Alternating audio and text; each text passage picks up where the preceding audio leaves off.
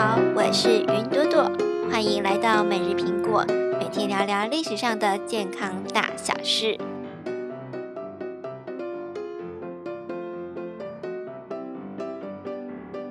今天是二零二零年二月二十四日，星期一。一九五五年的今天，苹果电脑创办人 Steve Jobs 史蒂芬·贾伯斯出生于美国。贾伯斯无疑是二十一世纪最具有影响力的人物之一。他用短暂却精彩的人生改变了全世界，带给世人创新的价值。谈起贾伯斯，大家会想起什么呢？是他大学才念一学期就辍学？是他被自己创业的公司开除？还是他已经接受了癌症手术治疗，却越来越憔悴的外貌？咦？贾伯斯得的是什么癌症呢？这种癌症存活率高吗？四十八岁的贾伯斯被诊断罹患神经内分泌肿瘤。当时的贾伯斯说：“这是他人生中最接近死亡的时候。”今天的每日苹果，就让我们一起来聊聊贾伯斯，认识贾伯斯得到的神经内分泌肿瘤以及他的抗癌故事。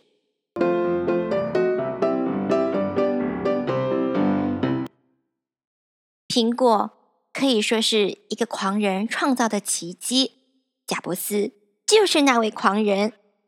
他曾经狂热的探索东方的宗教，寻找净化灵魂的秘方，却又在职场上冲锋陷阵，大展身手。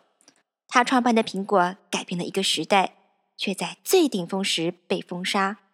十二年后卷土重来，开展第二个贾伯斯时代，创造了苹果的辉煌。贾伯斯在二零零五年向斯坦福大学毕业生发表的演讲中，罕见地谈及自己的生平。他说：“当我十七岁，我读到一则格言，好像是把每一天都当做生命中的最后一天，你就会轻松自在。这对我影响非常的深远。在过去的三十三年里，我每天早上。”都会照镜子，自问：如果今天是此生的最后一日，我今天要做些什么？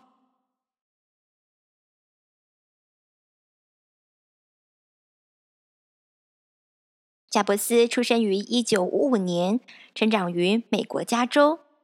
他的父亲是政治学者，母亲是一位语言治疗师。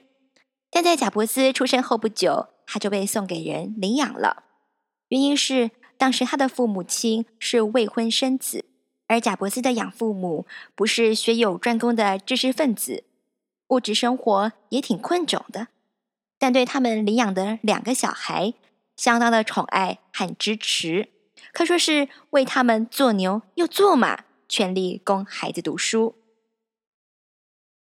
青年时期，贾伯斯开始狂热的探索东方宗教。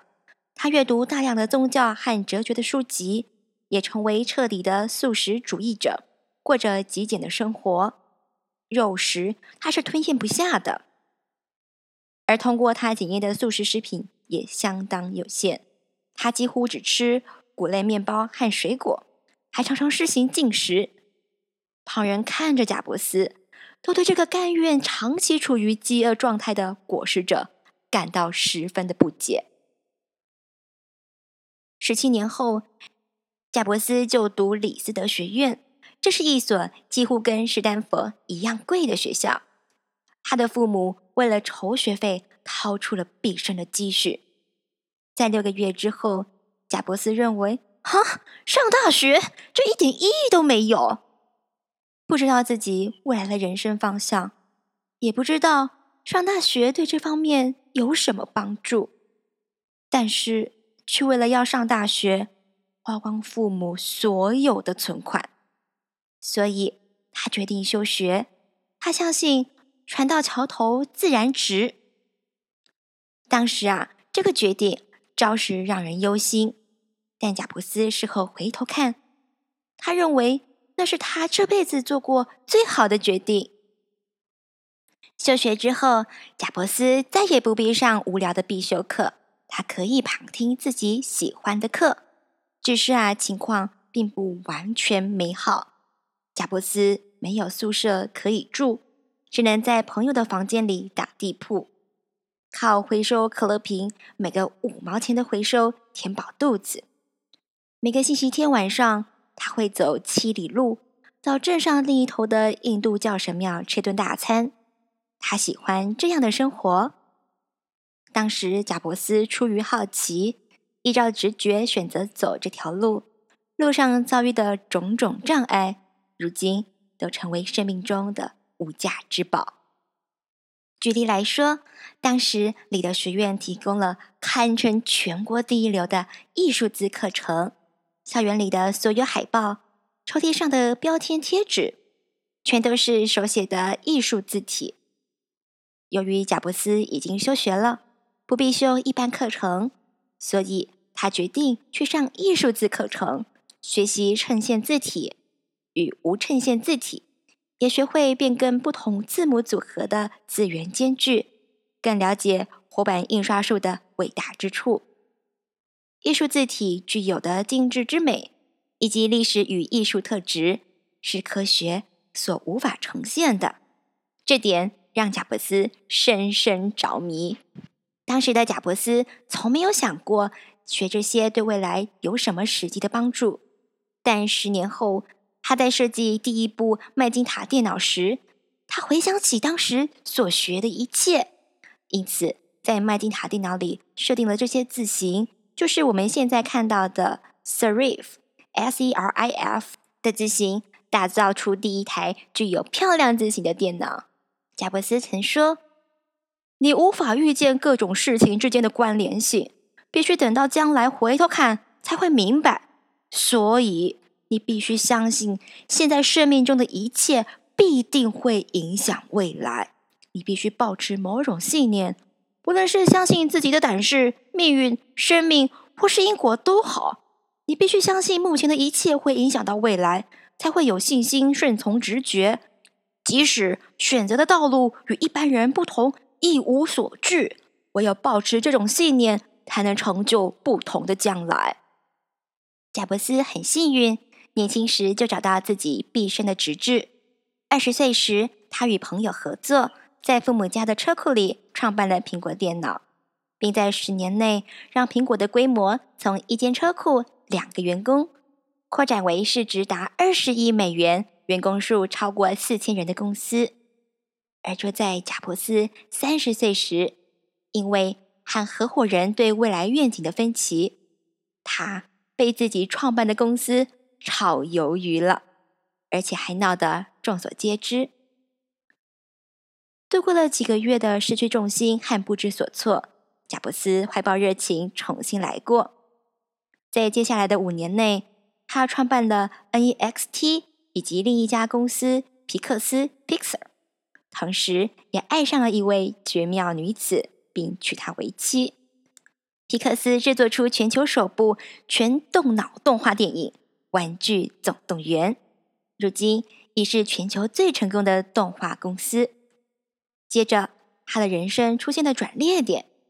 苹果公司并购了 NEXT，贾伯斯重新回到苹果，而 NEXT 开发的技术更是苹果重生的关键。接下来几年，贾伯斯带领苹果创下新的纪元，直到那个意外的清晨。贾伯斯有肾结石的老毛病，他会定期接受追踪。评估肾脏及输尿管的状况。二零零三年十月的某个早晨，贾伯斯接受了腹部电脑断层检查。贾伯斯是大忙人，为了不耽误会议进行，当天的检查安排在早上七点半。检查完后，医师赫然发现了一个远比结石更严重的问题。他告诉贾伯斯说：“令人意外的是啊，你的胰脏有一个阴影。”你必须要赶紧的进行胰脏详细的检查。电脑断层的结果确定贾伯斯胰脏长一颗肿瘤。当时贾伯斯连胰脏的功能是什么都搞不清楚。在接续贾伯斯的故事之前，为了让大家更理解胰脏和消化功能之间的关联性，我们先来简介一下胰脏。胰脏位于后腹腔，长度约十八公分，兼具内分泌与外分泌的功能。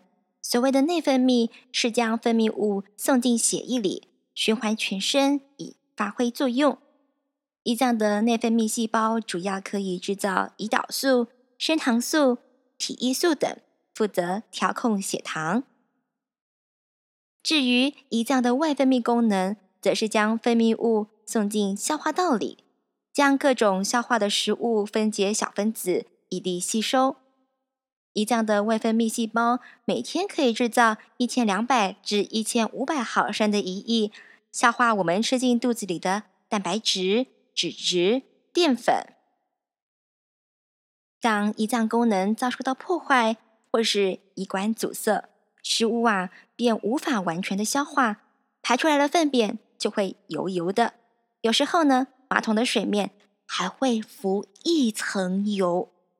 食物没消化。也就无法被吸收，导致营养不良，体重会持续下降。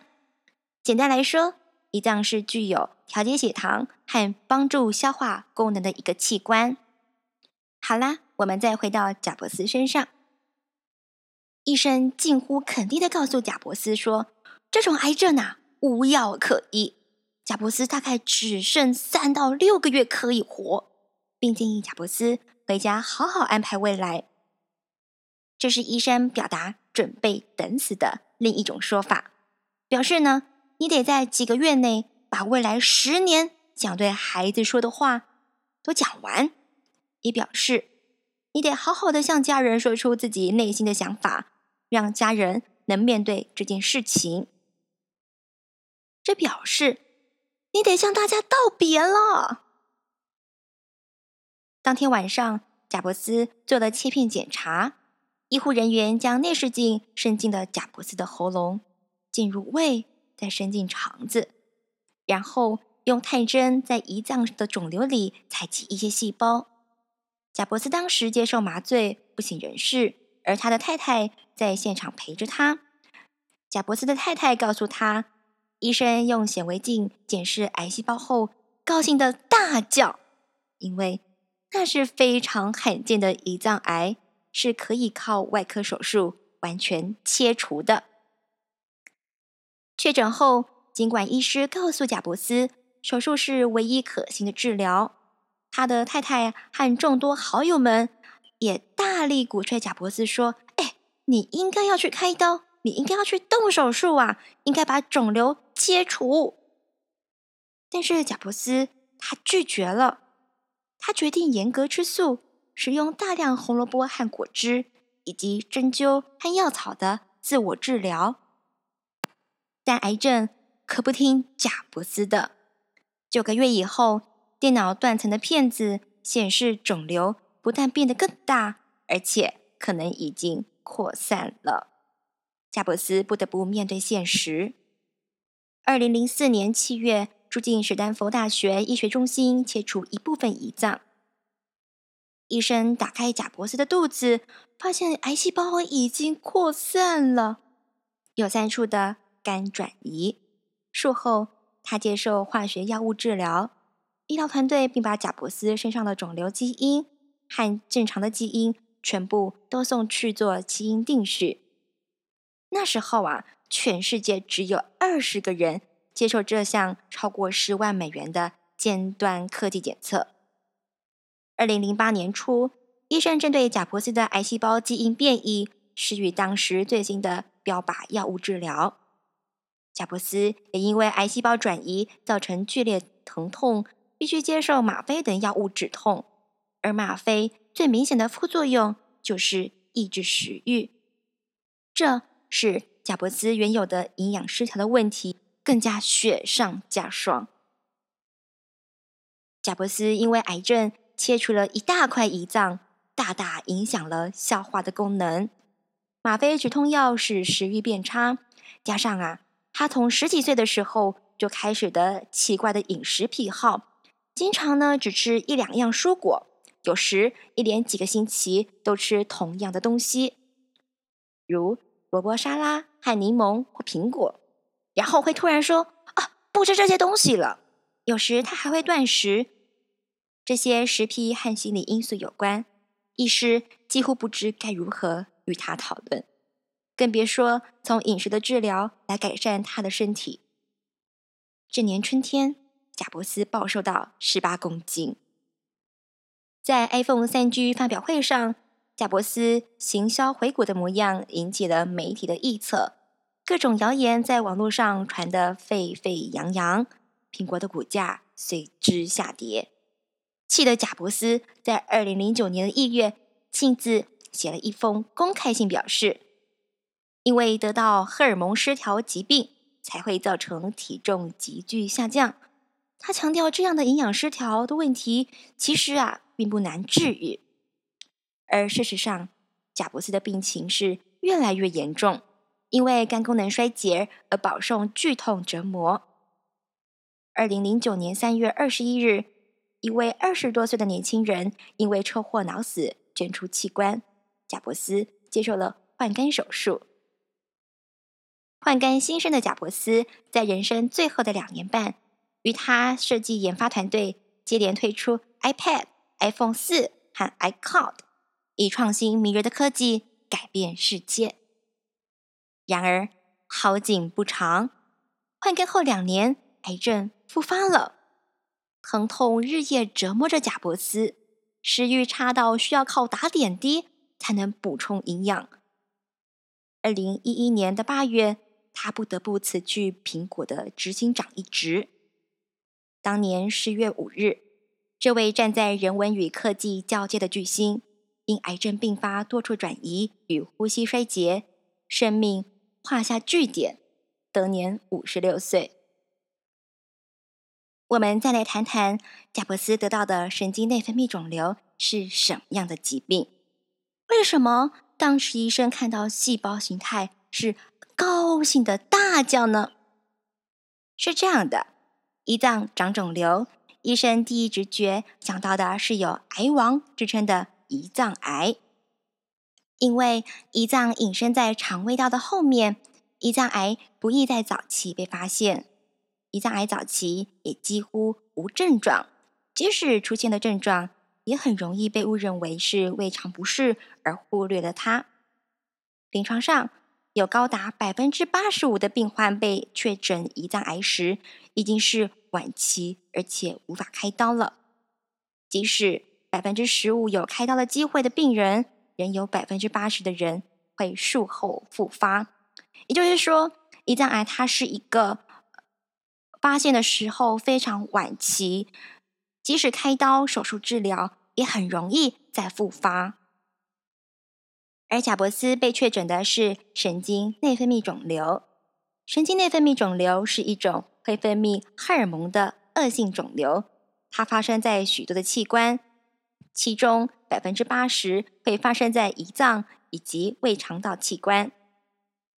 神经内分泌肿瘤会依照原发的部位不同。分泌不同的荷尔蒙，而产生不同的临床症状，包括咳嗽、气喘、腹泻、盗汗、低血糖、腹痛以及脸红等等。